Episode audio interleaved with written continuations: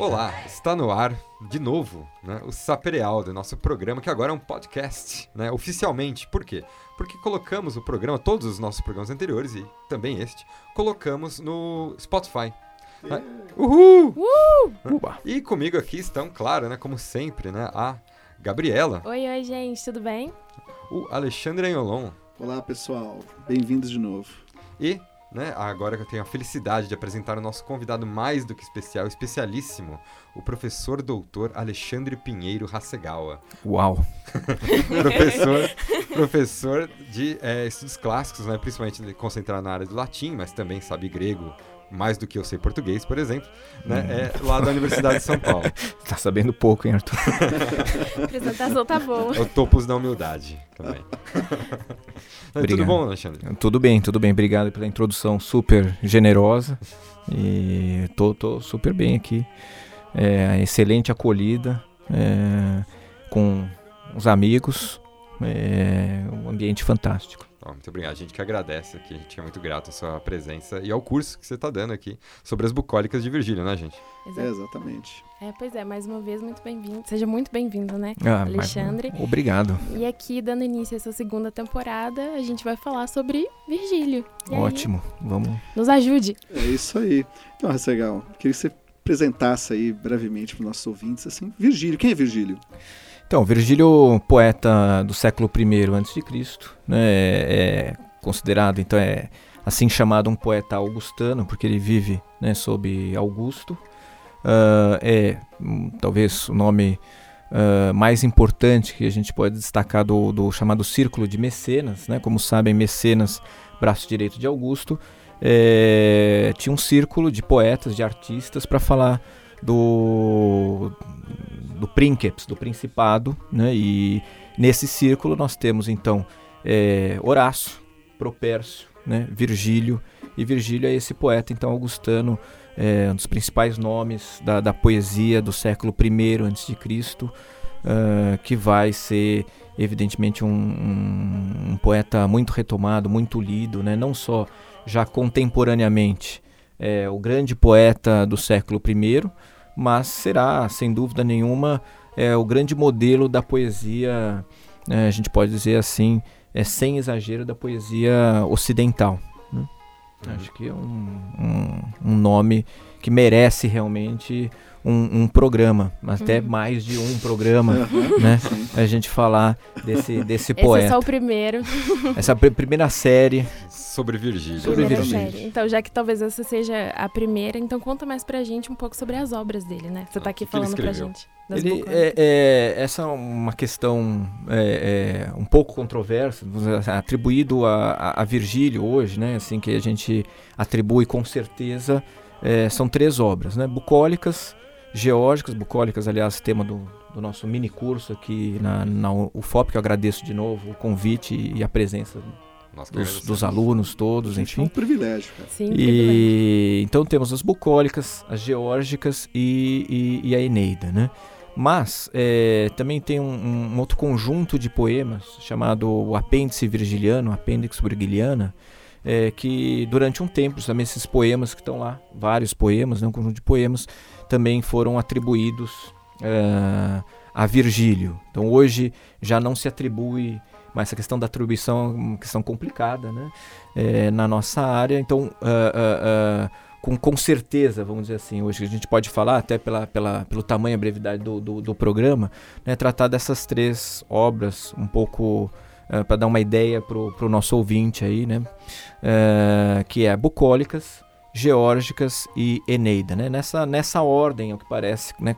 Uh, ele publicou cronologicamente esses, esses três poemas, né? A Bucólica, que é ali um, do, do gênero humilde, em que ele imita sobretudo né, o inventor do gênero bucólico, que é um poeta grego chamado Teócrito, nas geórgicas, uh, aquilo que seria chamada a poesia didática ou didascálica, em que, sobretudo, ele imita um outro poeta grego né, chamado Exildo, e na Eneida, ele, então, poema épico, né, imita, sobretudo, também tá, o, o, o conhecidíssimo Homero.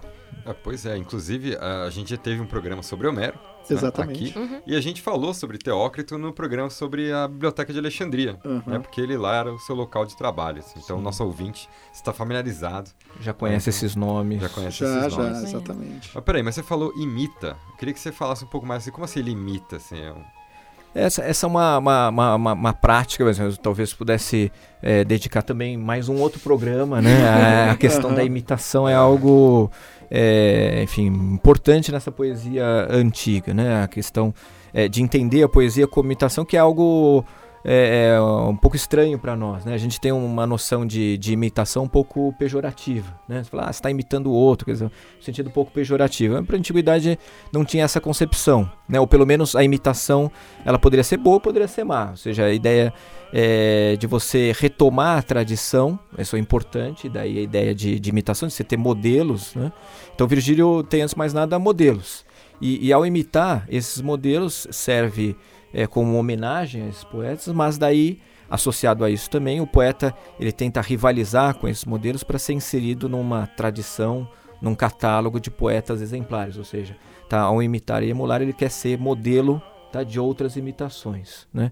Então a imitação tem um papel importante, vai ser discutida já entre os gregos, né, é, por, por Platão, por Aristóteles, daí você tem justamente dois autores que um vai entender a imitação, o mimesis, no sentido negativo, né, ontologicamente ruim, e um outro, como Aristóteles, que vai entender no sentido positivo, ou seja, a imitação é algo natural. É, a gente aprende a falar imitando, né? Uhum. Nesse sentido, a, a imitação ela é ah, ah, positiva. Faz, faz parte justamente da, da, da, da poética, diria, da, da, da antiguidade, né? a, a imitação. Então, ah, Virgílio, eh, se ele vai fazer poesia bucólica, ele tem que retomar aqueles poetas que compuseram naquele gênero. Né? Uhum. E, então ele vai imitar, ele, ele, ele precisa é, retomar esses textos, né? incorporá-los no seu, tá? rivalizar com eles, mas para justamente mencionar e dizer: Eu conheço tá? essa tradição, esses autores. Né? Então ele não teve nenhum plágio, assim, no sentido que ninguém processou ele por plágio. Ah, ao, ao que, ao que parece, ao que parece não. Quer dizer, hoje justamente, né, a gente teria até vários processos assim É. se voltasse É. essa prática É. imitativa, né? É interessante que hoje a gente fala muito essa questão da imitação, né? E sobretudo isso tem a ver com uma fortuna romântica, né? Que ela ela entende, né, a imitação, né, que é a base, né, da composição clássica, pelo menos até o século XVIII, XIX, como pejorativa, na verdade, né? É, os antigos, em parte, também apontam um certo caráter pejorativo à imitação, né? Sim. Porque eles separam a boa imitação da má imitação. Sim. É, essa boa imitação, portanto, ela se relaciona àquele movimento que os, eles- os latinos, pelo menos, chamavam de a emulatio, né? Ou a Uhum. emulação, não é mesmo? Sim, sim, sim. Não, é, é, é justamente isso, dizer, a gente também não pode ter a ideia um pouco ah, falsa, né? Que é simplesmente você retomar lá, imitar e, e pronto, isso teria um caráter positivo, né? Quer dizer, esse outro autor que a gente mencionou aqui, Horácio, né? Uhum. Na, na Epístola 1.19, justamente ele, ele ataca os imitadores que são como um gado servil, né? Uhum. Então, isso é essa ideia de uma imitação que ela é negativa, mas ela pode ser positiva nesse outro sentido da, da rivalidade, da emulação, e a ideia, então, provavelmente de autoria, né? Falávamos hoje no curso, justamente a ideia de, de autor, né? De autor, ou seja, aquele que traz uma novidade para o gênero. Não só imita, mas ele tem que, para fazer parte eh, do catálogo de poetas, trazer uma, uma novidade, né?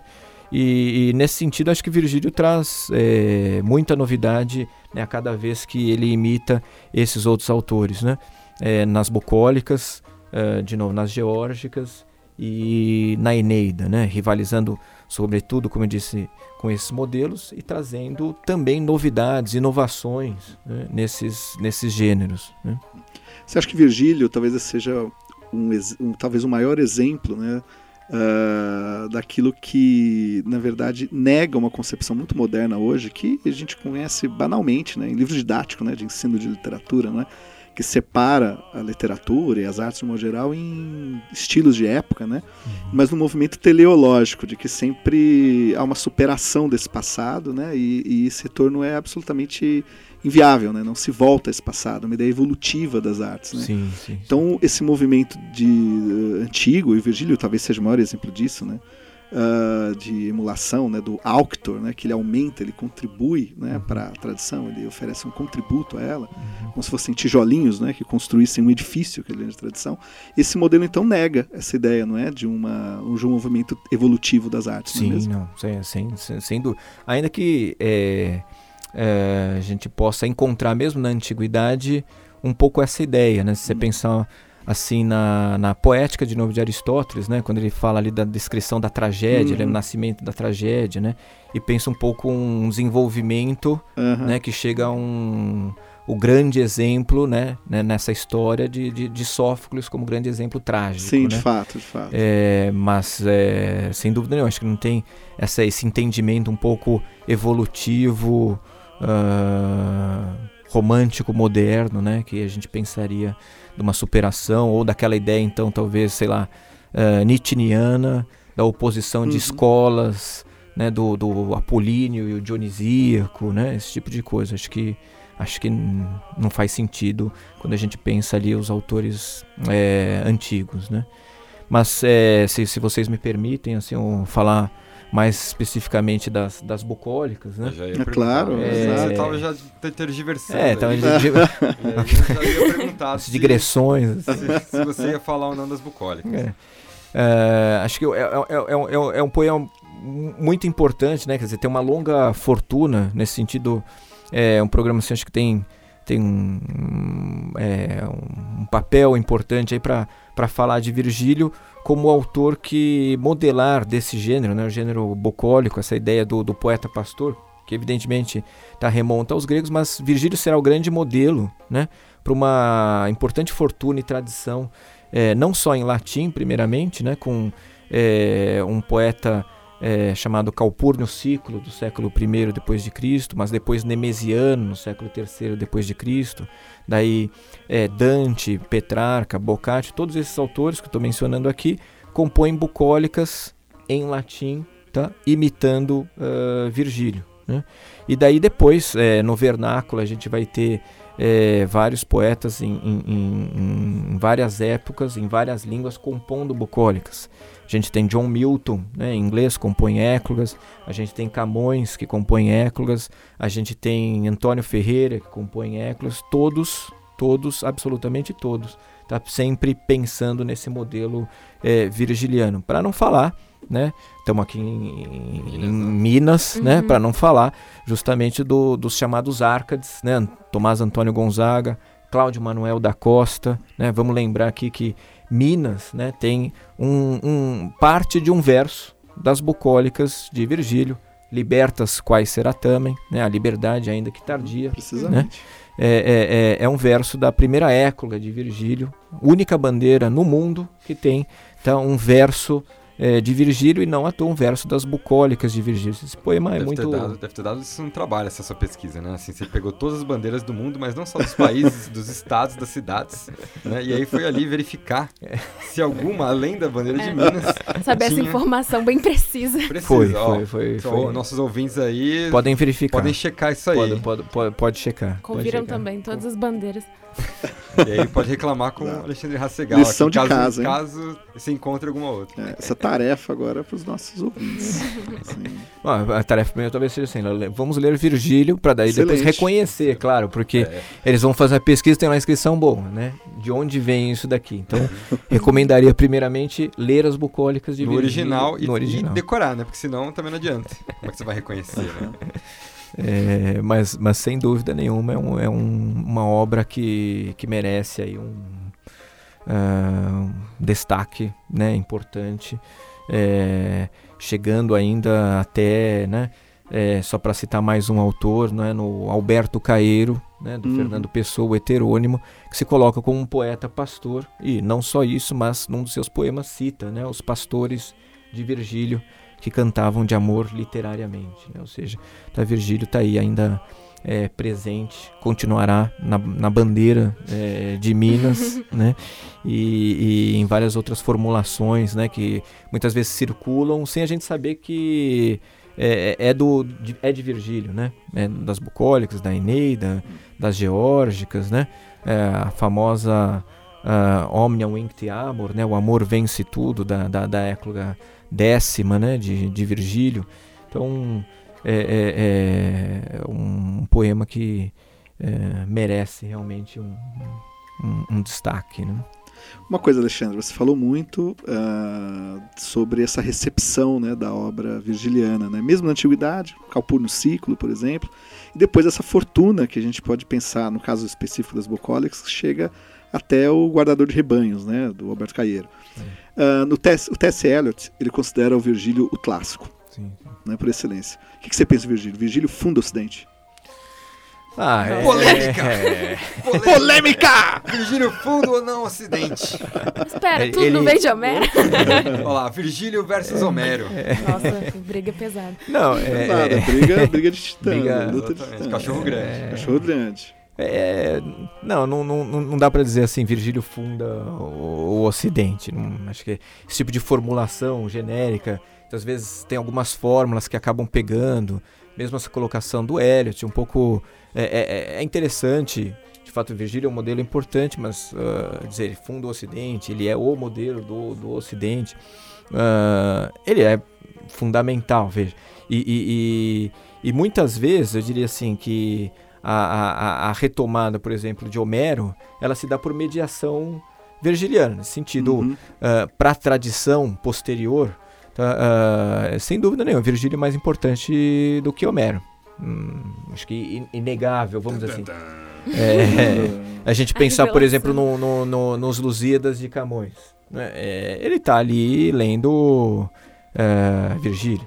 Tá, o Paraíso Perdido, John Milton. Uhum. Ele está ali lendo Virgílio. Quer dizer, uh, depois de Virgílio, depois da Eneida de Virgílio, o grande modelo de poesia épica é Virgílio. Ainda que Virgílio, evidentemente, uhum, claro. tenha imitado uh, uh, Homero. Então não vou dizer assim, não, Virgílio é, então, E por uma leitura helenística também, né? Outros filtros também, não é? Claro, leitura, claro, né? claro, claro. Quer dizer, a gente está falando que ele imita Homero, mas uhum. é, não é bem entendido, não é um Homero ali do século VIII, é um Homero já editado, é um Homero já interpretado, uh, muito lido. Então, é, isso tudo deve ser levado em, em consideração. Agora, uh, vários outros poetas, veja, uh, são também igualmente importantes. A gente vai, por exemplo, lembrar assim da, das metamorfoses de Ovídio, que vai ser muito retomada. A gente vai falar de Horácio, por exemplo, Carpe Diem, as ódios de Horácio.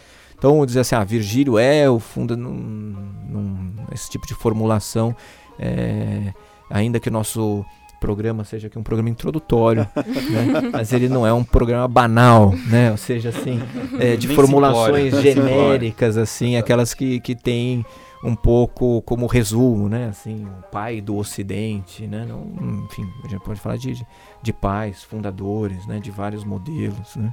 E sem dúvida nenhuma, Virgílio está entre eles, né? está entre eles. Acho que esse círculo augustano assim, de poesia tem muitos desses fundadores, por assim dizer, né?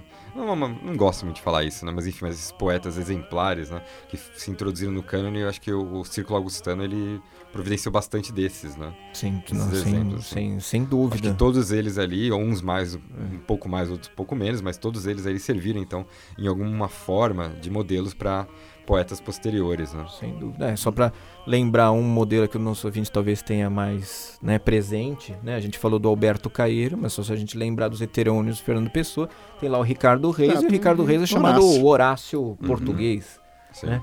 Esse Horácio que a gente acabou de citar aí, que está ali no, no círculo é, de mecenas. Então, de fato, né, esse, esse círculo foi, foi muito importante, né, fundamental né, para para essa produção né, posterior. Né? E aí você falou então que as bucólicas elas têm é, é, são esses poemas aí que você tem não, não todos eles, né? Mas eles aparecem pastores ali na maior parte dos e lida aí com, com um ambiente rural, né? boa parte desses poemas rústico, sim, rústico, sim. sim. E, mas você falou também que ele não escreveu só isso, ele escreveu também as geórgicas e a Eneida. Isso. Do que, que trata as geórgicas? Então, as geórgicas, uh, o, o, o, título, né, o trabalho na terra, né, é, é, é, assim, classificado como um poema didático ou didascálico, ou seja, um poema que é, visa, uh, entre outras coisas, a ensinar, né, então ele, ele vai ter um, um, um endereçamento a quem ele vai é, ficticiamente, um, um, um, ensino, né? E as geórgicas, então, elas vão ensinar a, a, o trabalho na terra, né? É, quer dizer, uh, na primeira parte, justamente é isso, ou seja, os dois primeiros livros, é, Virgílio então trata disso, trabalhar a terra, depois plantar nela, né? Trabalhar a terra, primeiro livro, segundo livro, plantar na terra. E daí, na segunda parte, vou chamar assim, né, nos outros dois livros, ele vai tratar então de pecuária, terceiro livro, e depois sobre apicultura, né, o, o cultivo das abelhas, no quarto livro. Né? Aí o leitor, o leitor, uh, desculpe, o ouvinte, vai estar se perguntando, veja, o que, que, isso tem a ver com poesia, né? É, mas justamente esse, esse, poema já tem uma, na antiguidade tem uma longa tradição que começa é, com Exildo, né? Exildo Uh, tem um, um, poema chamado Os Trabalhos dos Dias, de novo para voltar à nossa ideia inicial que Virgílio imita, né? É, e, e, e, daí ensinar esse, esse trabalho na terra. Ora, o que, que isso tem de poético? Justamente é, há uma, uh, um pensamento né, entre, os, entre os antigos que assim é fácil fazer poesia falando de amor, falando de guerra. Né? Quer dizer, falar de amor já é poesia o duro, o, o trabalho próprio do poeta é justamente falando de agricultura, fazer poesia. Aí você mostra que você é poeta. Quando você pega uma matéria extremamente difícil e faz daquilo poesia. Essa questão vai aparecer nesse tipo de poesia, ou seja, uma matéria muito difícil, árida, e que você a transforma em poesia. Então a gente tem, por exemplo, um, um autor absolutamente desconhecido, né, modernamente, chamado Nicandro de Colofão, né, um autor helenístico, grego é, do século III, que escreveu um poema chamado é, o Steriacá, né, sobre é, venenos, né, sobre os animais peçonhentos. Imagina um poema, poema sobre tá, animais peçonhentos. E daí depois ele escreve o alexifármaco, ou seja, os remédios para esses animais peçonhentos. É absolutamente não poético no entendimento é, moderno, mas justamente é aí que o poeta mostra que ele é poeta, ou seja, que ele pega essa matéria difícil e consegue transformá-la em poesia. Né? Eu acho que tem essa, essa questão aí no, no, no uso do, da, da, agricultura, do trabalho, entendido lá como um castigo, né? dessa dificuldade de transformar isso em poesia. E por outro lado, né, é, lembrar que o vocabulário poético propriamente, como verso, né, vem de um vocabulário agrícola, ou seja, verso tá, tem a ver com o, o verbo vertere, né? revolver, que é revolver a terra. Né? E, e, e, esse vocabulário poético vem desse vocabulário agrícola, ou seja, não está tão longe, tá? É, é, essas duas matérias não estão tão, tão distantes assim. Né? Já a Eneida, então. Não, peraí, peraí, antes de você falar da Eneida, tem uma pergunta sobre a Opa. geórgica. Assim, uhum. Você leu bem as geórgicas, você tentou aplicar os ensinamentos da pecuária e, da, é. e, da, e da, da, plantação ali? Você, você chegou é. a ver que isso funciona não só poeticamente, mas também na prática? Já que é um poema didático, né? Pois é, pois é, mas ele não estava uh, ah, dirigindo o ensinamento dele para mim. Então eu, eu, eu, eu, eu realmente não não, não tive essa oportunidade, assim, mas tô, a gente brincando aqui, mas é, você sabe que tem. Uh, eu li uma vez um, um, um comentário é, das geórgicas feita por um agrônomo. Rui Maier é o nome dele. Rui, exato, esse mesmo, esse mesmo.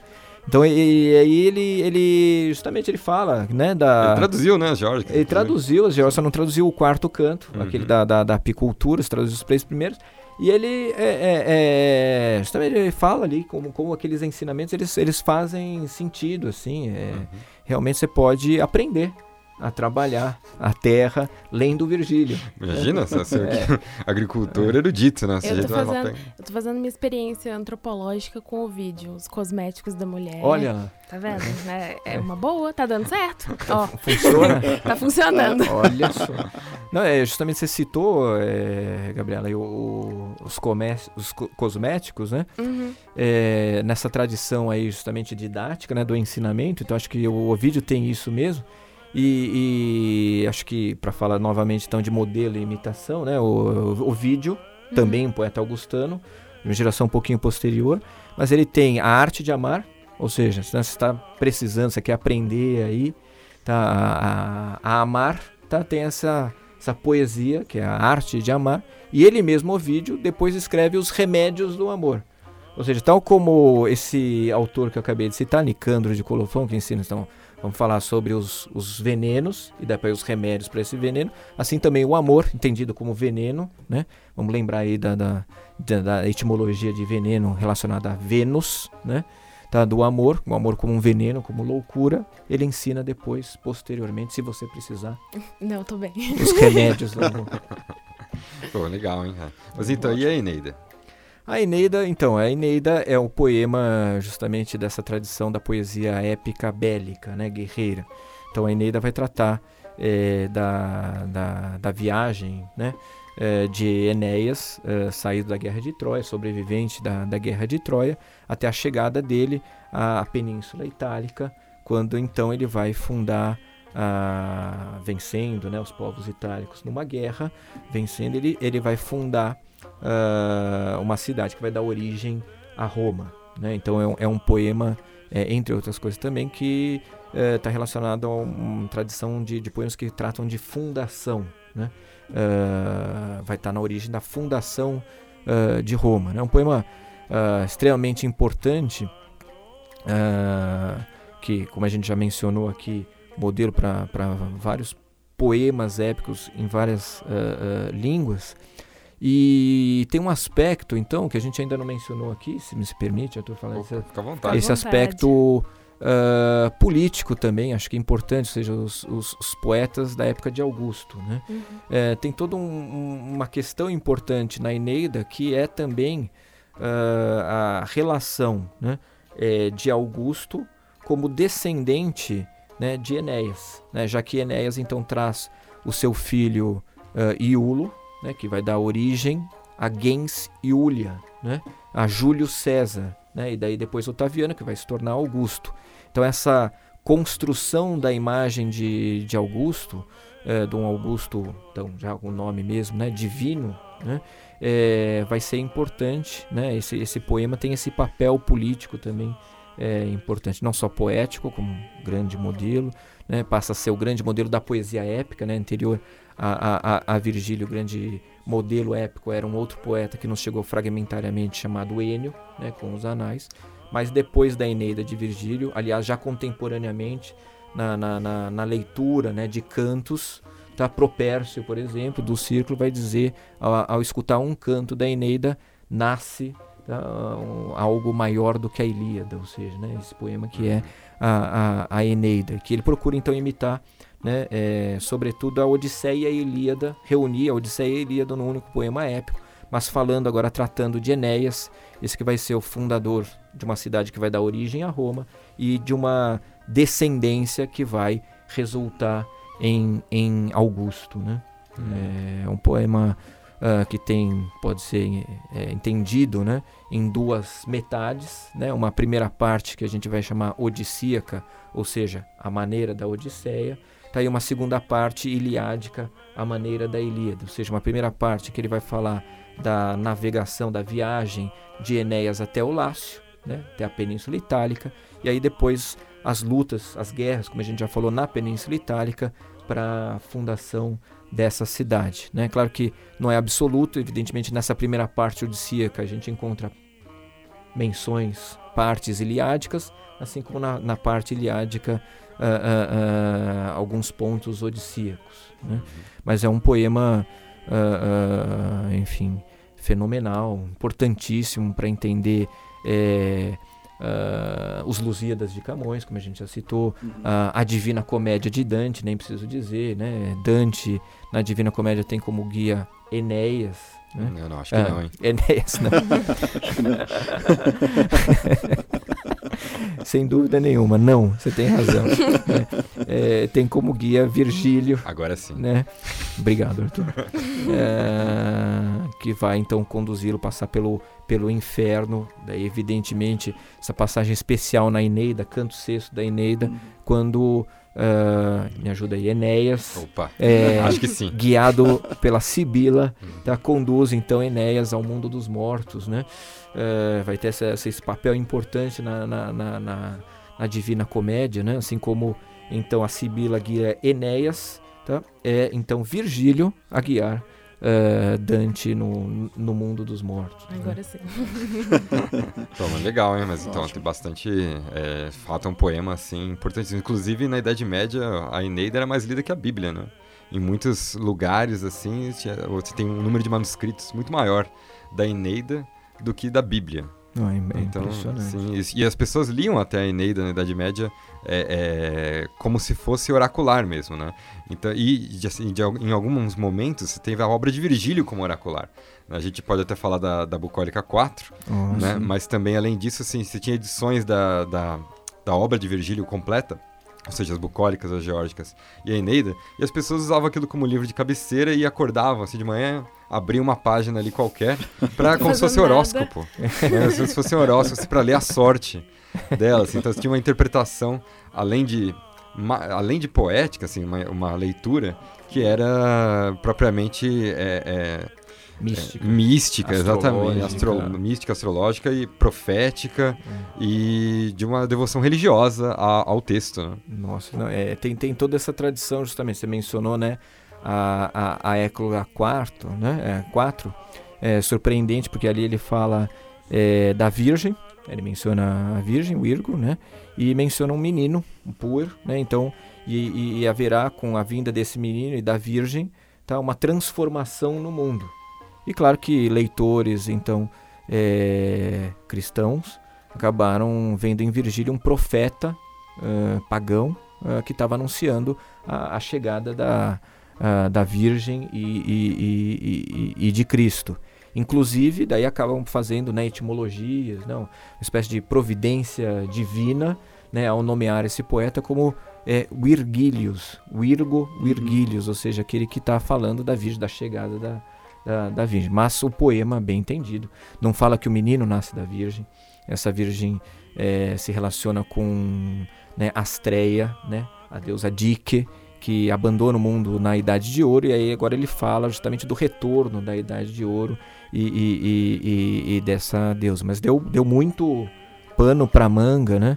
Para essas leituras místicas e toda uma criação de uma vida de Virgílio, né? Para falar então da vida de Virgílio, é, miraculosa, né?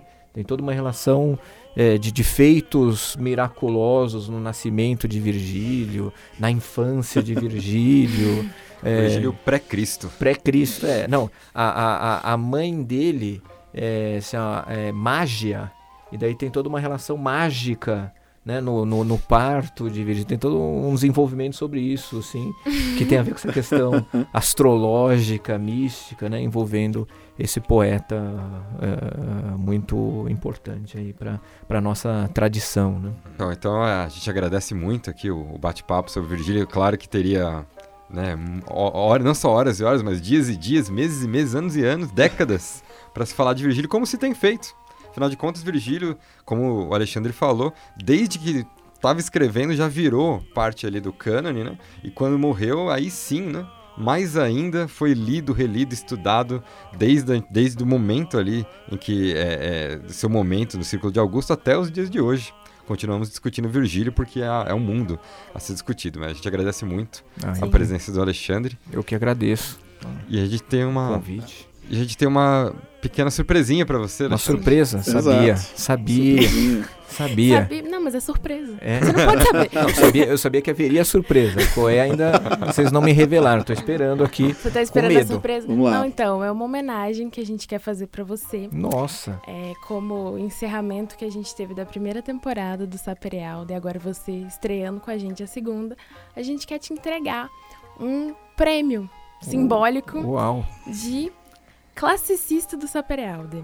Nossa. É não, uma é- responsabilidade. É uma responsabilidade. Eu vou, eu vou é, Tem que chorar. honrar a camisa agora. Vou chorar. Então, não, Vou pera. chorar. Deixa, deixa eu filmar esse momento, depois eu posto nas redes sociais. Peraí, você vai chorar? Acho que não. Não vai chorar de rir? Não, eu posso, Enfim. posso tentar aqui forjar. Aqui. Aqui, ó. Puxa parabéns. vida, Uau. Parabéns. Nossa, Nossa. não. Olha aí, ó. Parabéns, Que isso, gente. Não, ali, ó. Você Não, realmente não vou chorar, mas, mas é. não, de fato é comovido, assim. Não, Chora, por favor. é, obrigado. Não, eu agradeço Imagina. imensamente. é, Vocês são é, por demais generosos, assim. Você reconheceu a pessoa aí? É, dentro deixa da eu ver caixa? aqui, abrir Reconheça. aqui o nosso... Então, eu vou te pedir pra você fazer a descrição pros nossos ouvintes. Uma- faz eu tô uma êxfrase. Faz uma só, uma. Olha, esse é... Olha, parece... Pa- não vou dizer que é, mas parece comigo. veja. Parece com você? É, parece comigo. Eu vou dizer por quê. Tem óculos, Uhum. Hum, ah, tem uma barba mal feita. é, em Característico. geral, é, Exato. característico. Há umas cãs aí. E, e- e tem, a- acho que talvez o- a questão mais importante aqui, a questão mais importante, que é o distintivo do São Paulo. é, eu, É, ele- Olha. Ele, ele é torcedor do São Paulo, então isso é realmente acho que talvez identifique, é, se identifique com, com, comigo. Não, mas estou Mas brincando. o Mas vestuário. o, o, o vestu- a toga, né? Importante. Ah, a toga, eh, segurando um livro. Uhum. vamos, vamos dizer assim que é uma, uma edição das bucólicas de Virgílio. Sim. E é, aqui com, com o símbolo desse que, que a gente falou de um grande poeta, talvez o máximo, tá? Da, daquele time que é, eh, talvez o máximo. Claro. É, eu discordo, é, gostaria de dizer é o isso. São assim. Paulo. Trimundial, Tri- claro. Que bobagem vocês, né? Claro. Bobagem. Não, mas realmente é muito obrigado. Assim, é, fico ah, comovido mesmo. que bom. Obrigado, a gente que agradece, Sim. Alexandre. Espero que você goste. Leve aí de volta para São Paulo. Sensacional. A viagem. Não, sensacional mesmo. Se sinta sempre muito bem-vindo pra Exatamente. voltar. Sempre que quiser voltar. Nossa. Como você já Sim, apresentou Sim, vários exatamente. temas, Venha então sempre. assim, É, tá aí. tem Horácio pra você falar ainda. Opa. Né?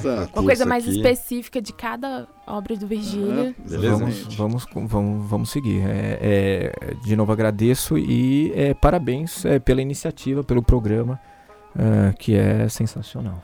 A gente Imagina. fica muito envaidecido. Muito obrigado. Estamos só começando a segunda temporada. Exato. Então é isso, gente. É isso mesmo. Sim. Bem, gente, tchau. Até o próximo Saperealde. Até o próximo. Não esqueça de ouvir a gente no Spotify. Né? A gente agradece novamente ao Alexandre e a todos os ouvintes. E até breve. Tchau, tchau. Tchau, tchau. Acompanhe a gente nas redes sociais, viu? Um beijo, gente.